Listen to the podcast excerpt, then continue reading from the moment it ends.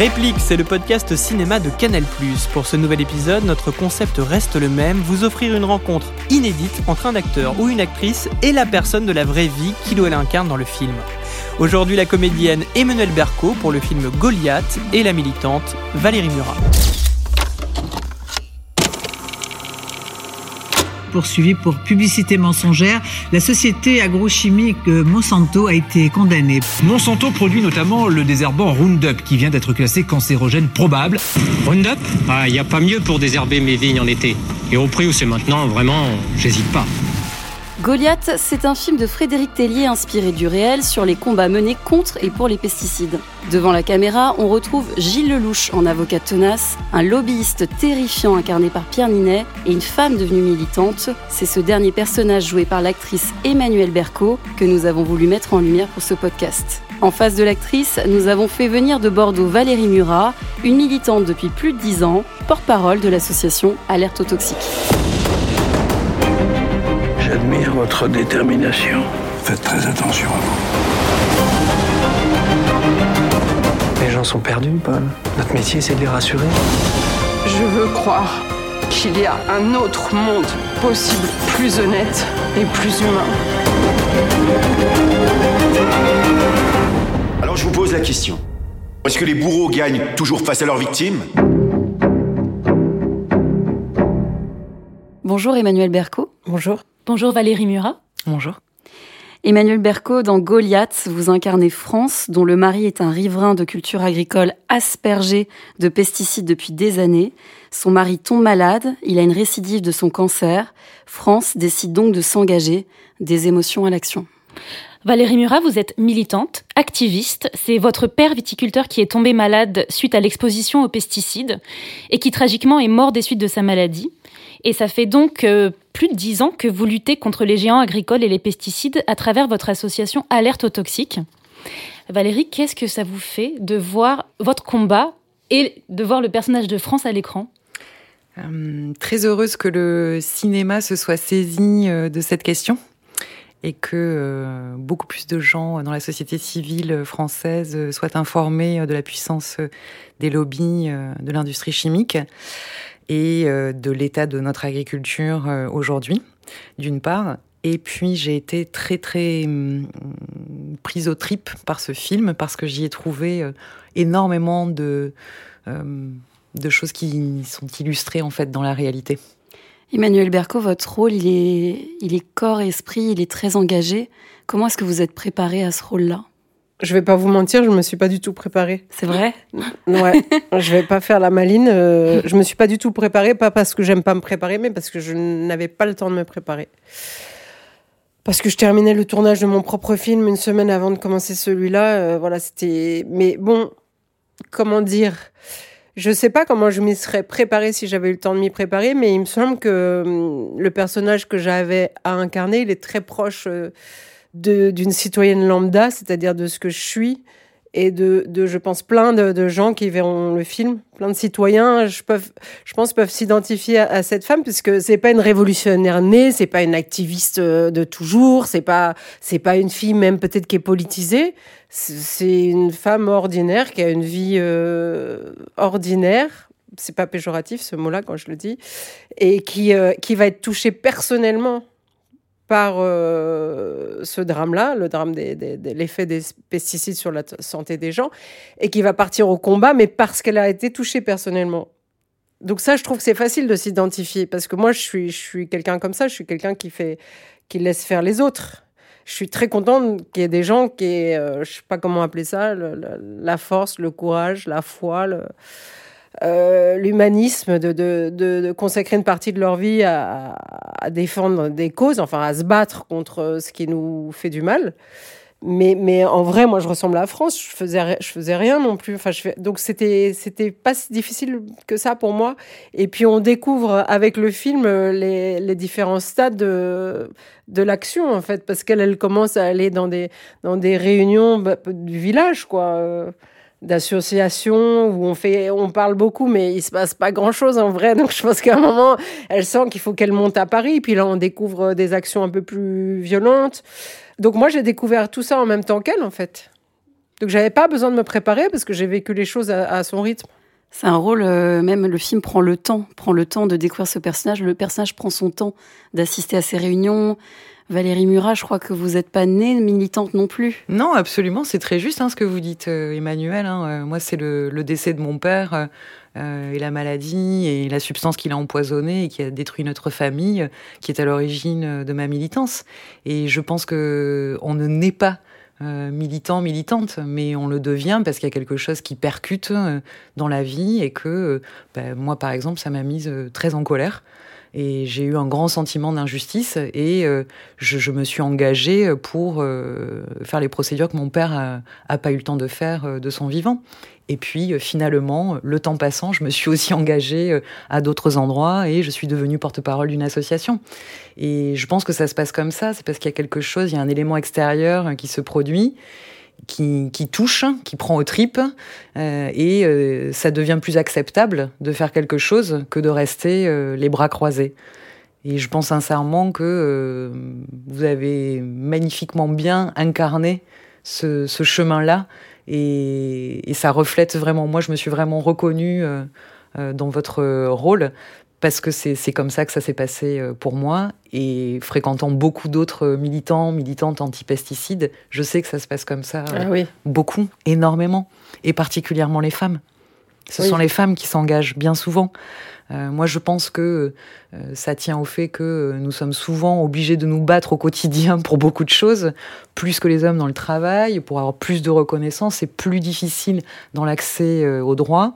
Et bien souvent, après, quand on s'engage socialement, politiquement, pour une cause, à l'inverse, on nous on ramène ça à notre affect ou à nos utérus, parce que la société n'est pas faite spécialement, parfaitement pour nous, mais plutôt pour les hommes. Mais moi, je me suis vraiment beaucoup, beaucoup retrouvée euh, dans, dans le personnage que vous avez incarné. Vraiment. Ça, ça fait toujours plaisir. C'est ce que j'allais vous dire. Qu'est-ce que ça vous fait, Emmanuel bah Oui, bien sûr, ça fait toujours euh, très plaisir parce qu'on ne sait pas. Bah, c'est toujours... Là, j'incarne pas quelqu'un qui a existé, mais j'incarne finalement euh, un symbole mm. de plein de gens qui existent. Et c'est toujours très délicat. On a toujours envie d'être juste. Bien sûr. On n'a pas envie de trahir des gens dont c'est vraiment la vie, qui vraiment eux vont au front, etc. Donc que ce soit le réalisateur ou moi, on est un petit peu responsable de ce qu'on représente à l'écran quand même. Donc euh, le, que vous me disiez, que vous me dites, que vous me disiez, que vous me disiez que vous y retrouvez, que ça vous semble euh, voilà refléter euh, quelque chose que vous vivez vous, c'est c'est c'est le plus belle chose qu'on puisse me dire sur ce rôle. Mais bien sûr que c'est la tétrazine. Si coupent les subventions, c'est parce que l'autorisation de cette merde de pesticides va être renouvelée au niveau européen cette année. Leur unique objectif, c'est ce renouvellement. Et s'ils étouffent votre rapport, c'est bien qu'ils les dérangent. Et ça va même plus loin que ça. Regardez, dans votre région, certains ruisseaux ont été effacés de la carte. Vous le saviez? Pourquoi? Moyennant des accords et beaucoup d'argent. Les industriels ont réussi à les faire disparaître des cartes officielles pour ne pas avoir à les protéger de leurs pesticides.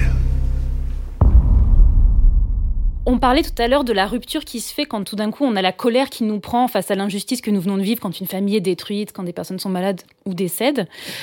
Il y a cette scène où on voit le personnage de France qui commence vraiment à tomber dans la colère et qui n'est plus juste spectatrice de ce qui lui arrive, mais qui devient, qui rentre dans l'action. Quand, ça vous est arrivé, vous, qu'est-ce qui s'est passé, Valérie, dans votre vie Et quel a été en fait le chemin jusqu'à aujourd'hui? Où est-ce que vous en êtes? Alors moi j'ai fait des recherches euh, avec mon père le, la dernière année de sa vie, en 2012. Euh, là en fait nous nous sommes aperçus tous les deux que euh, ce qui lui est arrivé est arrivé à tous les vignerons et les vigneronnes de France, à savoir une exposition à un produit connu comme cancérogène sans jamais être alerté des dangers pour leur santé. Pire, mon père était très respectueux de la règle. Il euh, portait les, ce qu'on appelle les EPI, les équipements de protection individuels, et il a été plus contaminé que ceux qui ne les portaient pas, car les EPI étaient fabriqués par les firmes. Les firmes ne feront jamais euh, faillite, et les combinaisons étaient perméables. Elles laissaient passer les produits et elles augmentaient les voies de contamination par contact avec la peau. Et on s'est rendu compte que il s'agissait toujours du même problème en 2012 quand il est tombé malade aucune leçon n'avait été tirée des erreurs commises avec l'arsonite, avec euh, les autres pesticides retirés du marché. Et encore là, quand je vous parle aujourd'hui, en 2022, c'est la même chose. On est toujours dans l'usage contrôlé. On dit que on a besoin, qu'on aurait besoin de ces pesticides pour garantir les récoltes et pour justifier leur utilisation. Et cet usage contrôlé déplace malheureusement complètement la responsabilité pénale sur l'utilisateur final, l'agriculteur. Et pendant ce temps-là, les firmes de l'industrie chimique se frottent les mains. Et les actionnaires continuent à encaisser. Et les services de l'État continuent à homologuer. Parce que moi, ce dont je suis convaincu aujourd'hui, c'est qu'il y a une énorme collusion entre les services de l'État et euh, les firmes de l'industrie chimique, ce qui est très bien montré dans le film aussi. Mm. C'est très très bien illustré. Euh, ce qu'on appelle le ghostwriting, depuis que les Monsanto Papers sont sortis, euh, ce, soi-disant scientifique qui prend un dessous de table pour accepter de participer à une interview en disant scientifique, la science, les études mm. non controversées, jamais controversées. C'est vrai, ça se passe comme ça. Les rapports qui sont glissés aux parlementaires, les, les propositions d'amendements, de lois qui sont préformatée, pré-écrite, il n'y a plus qu'à dater, signer, mettre un coup de tampon. Ça se passe comme ça. C'est très très bien illustré tout ça. on a quand même l'impression d'une injustice. On a une impression de... On se fait totalement manipuler. Oui. Comme disait Emmanuel Berco, euh, son personnage, euh, c'est quelqu'un d'ordinaire dans le bon sens du terme. C'est nous tous en fait. Notre santé... Euh, la santé publique est, Je dis souvent, nous avons confié la santé publique à la vérole. Euh, en parlant des agences sanitaires comme l'EFSA, comme l'ANSES, qui sont censées garantir la santé publique et la santé au travail, et qui en fait sont pourris par les lobbyistes.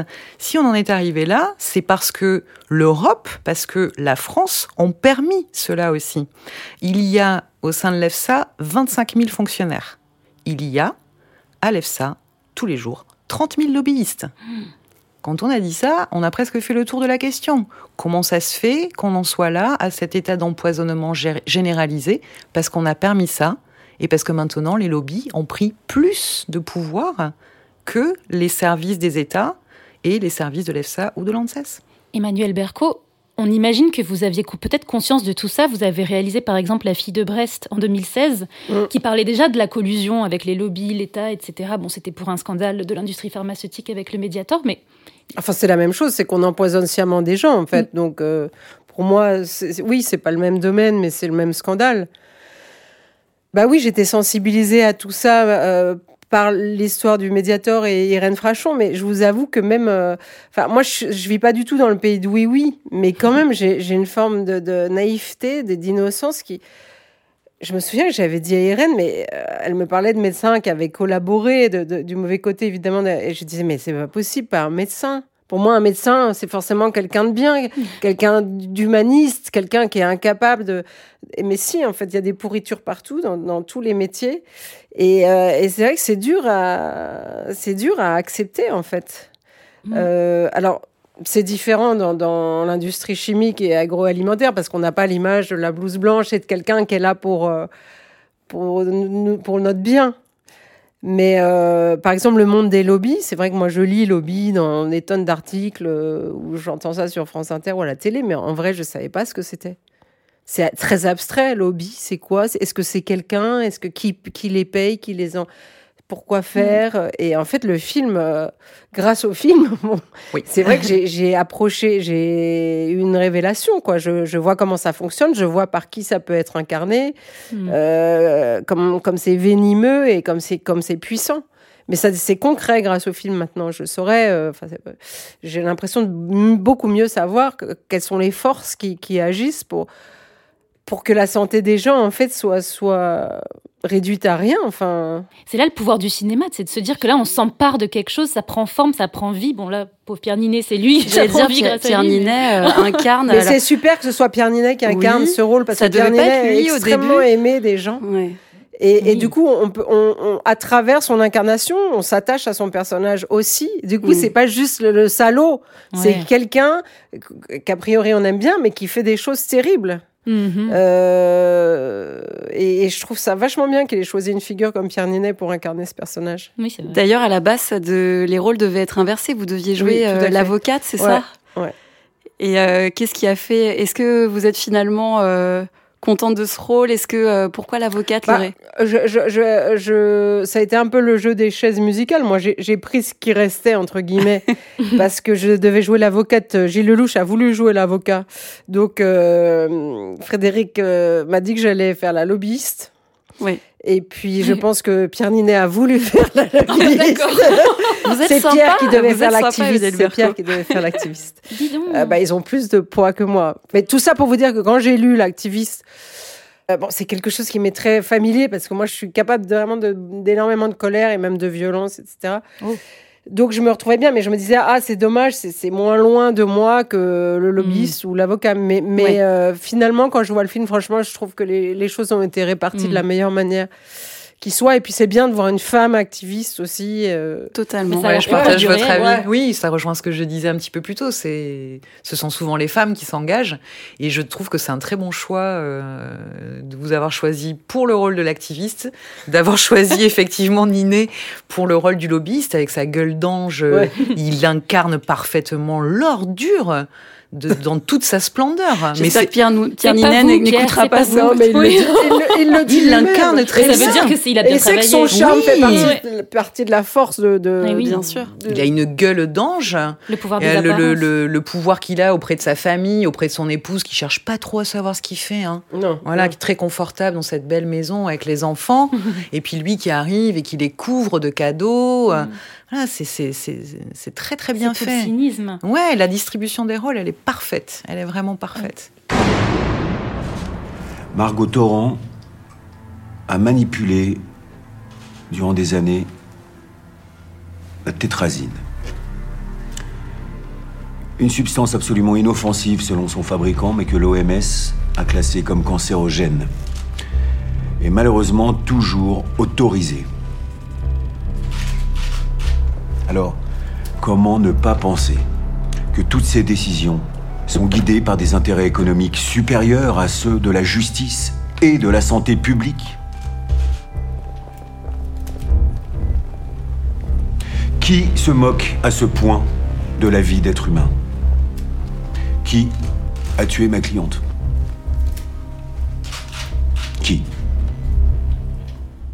Moi, j'ai une question plus par rapport au, poids du cinéma, le poids de ce film. C'est pas un film documentaire, c'est une fiction, on raconte une histoire. Emmanuel Berco, est-ce que vous pensez que euh, un film comme ça peut être un peu lanceur d'alerte, donner, mettre un peu en lumière aussi euh, une actualité comme vit euh, Valérie Murat ou en tout cas tout ce qui nous concerne? Ah, mais je suis sûre que oui, parce que une fois de plus, je suis sûre que plein de gens sont comme moi. C'est-à-dire, plein de gens, oui, ils entendent parler des pesticides, ils savent que c'est pas bien. Ils savent qu'il faut faire attention à ce qu'on met dans son assiette, et- etc. Mais ça reste très en surface. Mm. Et un film qui est, qui est en plus un film à, à grand spectacle quand même, c'est un film avec euh, des têtes d'affiche, enfin des, des acteurs que les gens vont aimer aller voir au cinéma. Ça rend la chose plus accessible qu'un documentaire. Et pour, et pour autant, ça, ça informe tout aussi bien parce que le, le- le film est extrêmement documenté. Donc, euh, je pense que des gens vont. Beaucoup de gens disent je me suis pris une grosse claque, mais je pense qu'ils se prennent une grosse claque euh, au même titre que moi je prends une grosse claque quand on me dit que des médecins sont capables de, de, nuire à notre santé. Enfin, oui, on se prend une grosse claque parce qu'on se dit ah oui, mais donc ça existe en fait, c'est comme ça que ça marche. Et moi j'ai même eu. euh, on a fait une projection en Bretagne. Et la femme de chambre de l'hôtel où on était logé quand on tournait est venue à cette projection. Mhm. Et c'est une personne qui vit euh, à la campagne, en pleine Bretagne, au milieu des champs. Et elle a, enfin, c'est pas qu'elle a découvert euh, les pesticides, mais Hmm. elle m'a dit ah mais je savais pas et maintenant je vais faire très attention. Elle m'a pas dit je vais, je vais monter au créneau, je vais aller me battre et tout, mais elle m'a dit je vais faire très attention à ce que je mange, à ce que j'achète, etc. Mais avant le film, elle, elle s'était pas rendue compte. Mais C'est ça, une c'est victoire pour génial. vous. Mais, Mais c'est- ça, c'est génial. j'étais trop contente. Mais ça, c'est Ne génial. serait-ce que ça, je dis, mais merci Michel, elle s'appelle Ouais. Michel. Merci parce que ça fait déjà un point marqué pour ce film et il y en aura, j'espère, des centaines de milliers de points. Valérie, pour revenir à votre vécu, euh, parce que on se dit quand même, vous, c'est un combat de plus de 10 ans. Quand on voit où on en est avec ce constat que fait le film Goliath, on n'est pas fatigué parfois. Je sais que là, j'aimerais juste vous dire votre actualité, mais vous avez quand même été condamné à payer 125 000 euros pour avoir lancé l'alerte, enfin une alerte parmi tant d'autres, parce que vous n'en avez pas lancé qu'une. Comment on tient? N'êtes-vous pas fatigué? Euh, Alors je suis fatiguée certains jours, euh, oui. Euh, il y a des jours je rentre chez moi, je suis complètement à plat et je perds espoir. Mais en fait, moi il y a quelque chose qui me tient au ventre, c'est l'injustice et la colère. Mmh. Et je dis souvent à mon entourage, le jour où je me mets plus en colère, inquiétez-vous vraiment pour moi. Et même si je suis fatiguée, et même si des fois je perds espoir, parce que c'est dur, euh, ce procès Bayon, euh, c'est dur à affronter.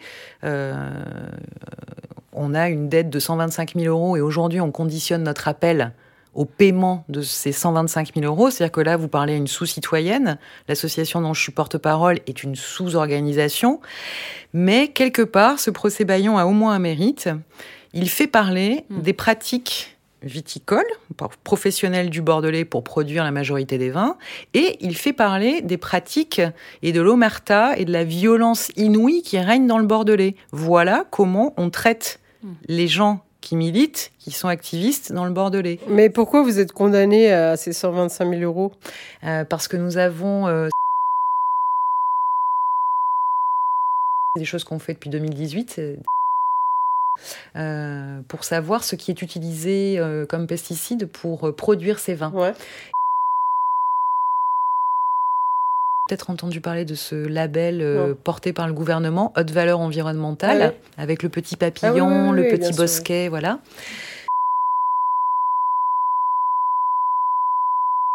Et c'est pas ce qui est vendu aux consommateurs, avec le petit papillon et le bosquet et le soleil. Et du coup, nous, on a voulu montrer aux consommateurs et aux consommatrices ce qui est utilisé pour produire ces vins. Dans ces 22 bouteilles, il y avait 18 bouteilles de Bordeaux. Ça n'a pas plu au Conseil interprofessionnel des vins de Bordeaux, qui est le, syndicat de pro. Jusque-là, je comprends. Ils nous ont attaqués euh, en justice pour euh, dénigrement, l'association et moi. Et euh, comme on est à Bordeaux, ils se sont joints aussi avec 25 autres plaignants. Dingue.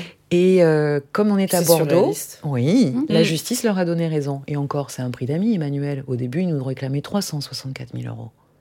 Prix d'amis. C'est la violence systémique. Voilà. Ouais, vous voyez, quand vous lui demandez si elle en a pas marre et tout, enfin, moi, personnellement, j'ai un respect inouï pour, pour, pour, vous, enfin, pour tous les gens comme vous, parce que, en fait, euh, moi, soit je pense, soit je baisse les bras, soit je vais foutre le feu, mais il n'y aurait pas d'entre-deux, parce que c'est d'abord c'est écœurant mais c'est épuisant.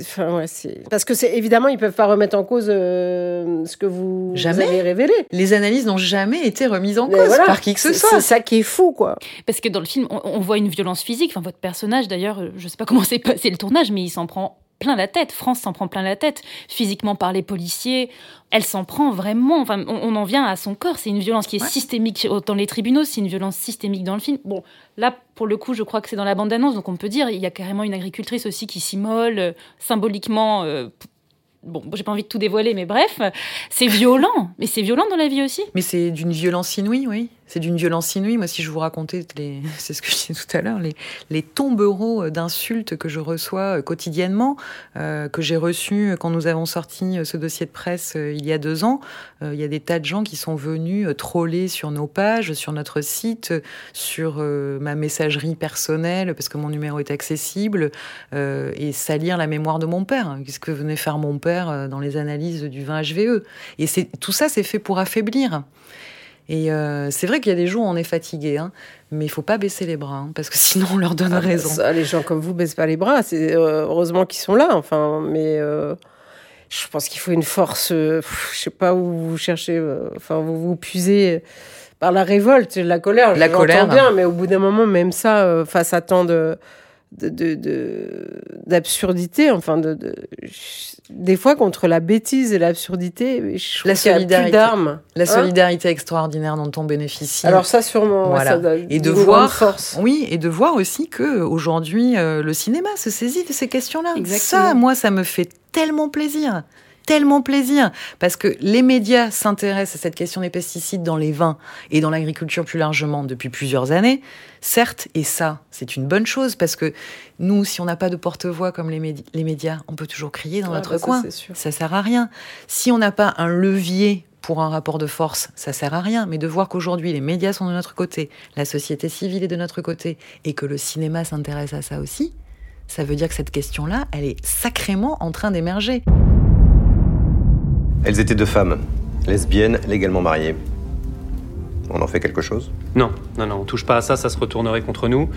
On se contente de désamorcer et on déplace le débat. C'est la personnalité très fragile de Lucie Torrent qui l'a menée au suicide et non l'échec de son combat face à Phytosanis. Lucie était sous antidépresseurs bien avant la maladie de Margot. Ajoutez à ça les tracas du quotidien et, comme pour tous les agriculteurs, la pression et le stress insurmontable des directives de Bruxelles que la France suit à la lettre, avec même un certain zèle, alors que d'autres pays sont beaucoup plus permissifs. En disant ça, on va retourner la situation en collant indirectement la pression et la responsabilité sur Bruxelles, ce qui devrait servir notre objectif numéro un, le vote dans cinq mois.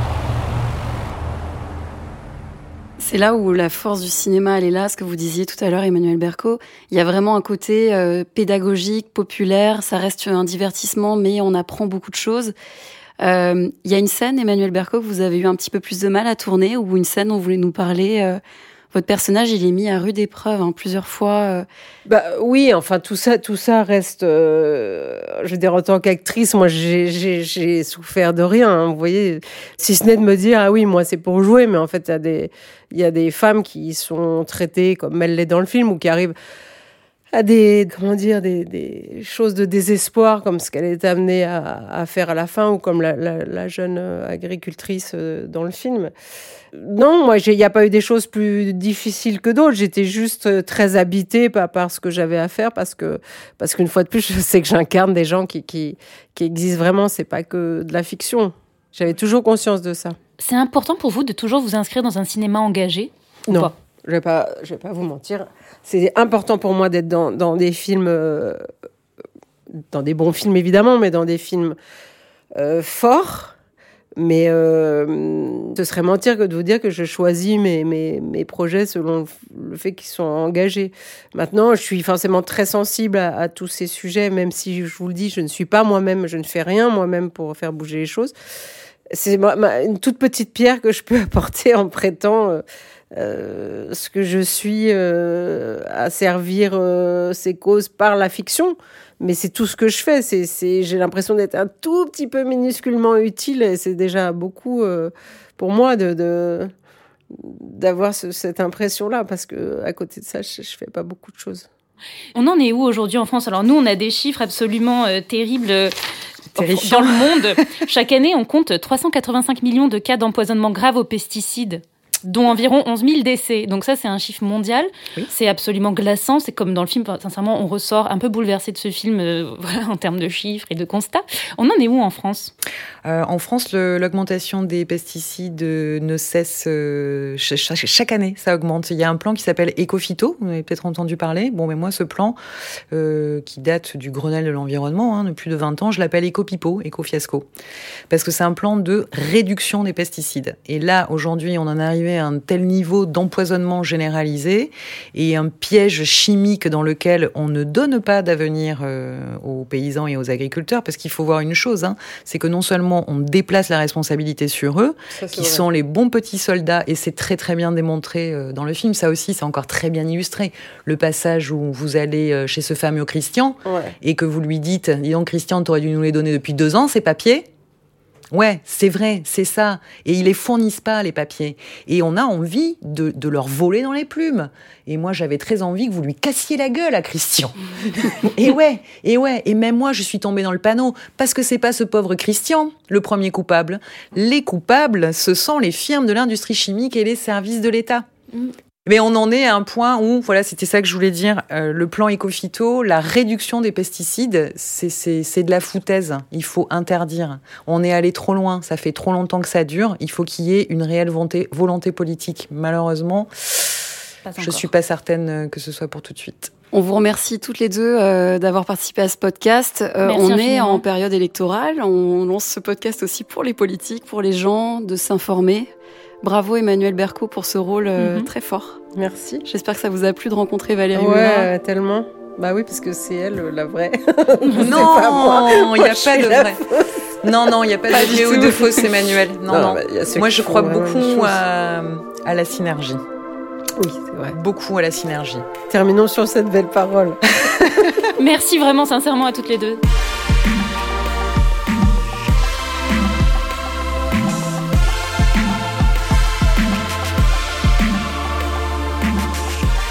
C'était Réplique, un podcast produit par François Saltiel sur une idée originale de Marie Sala et Steph Chermont, réalisation Nico Bergman, musique originale Victor Krifiliev, une production Art de voir pour Canal+.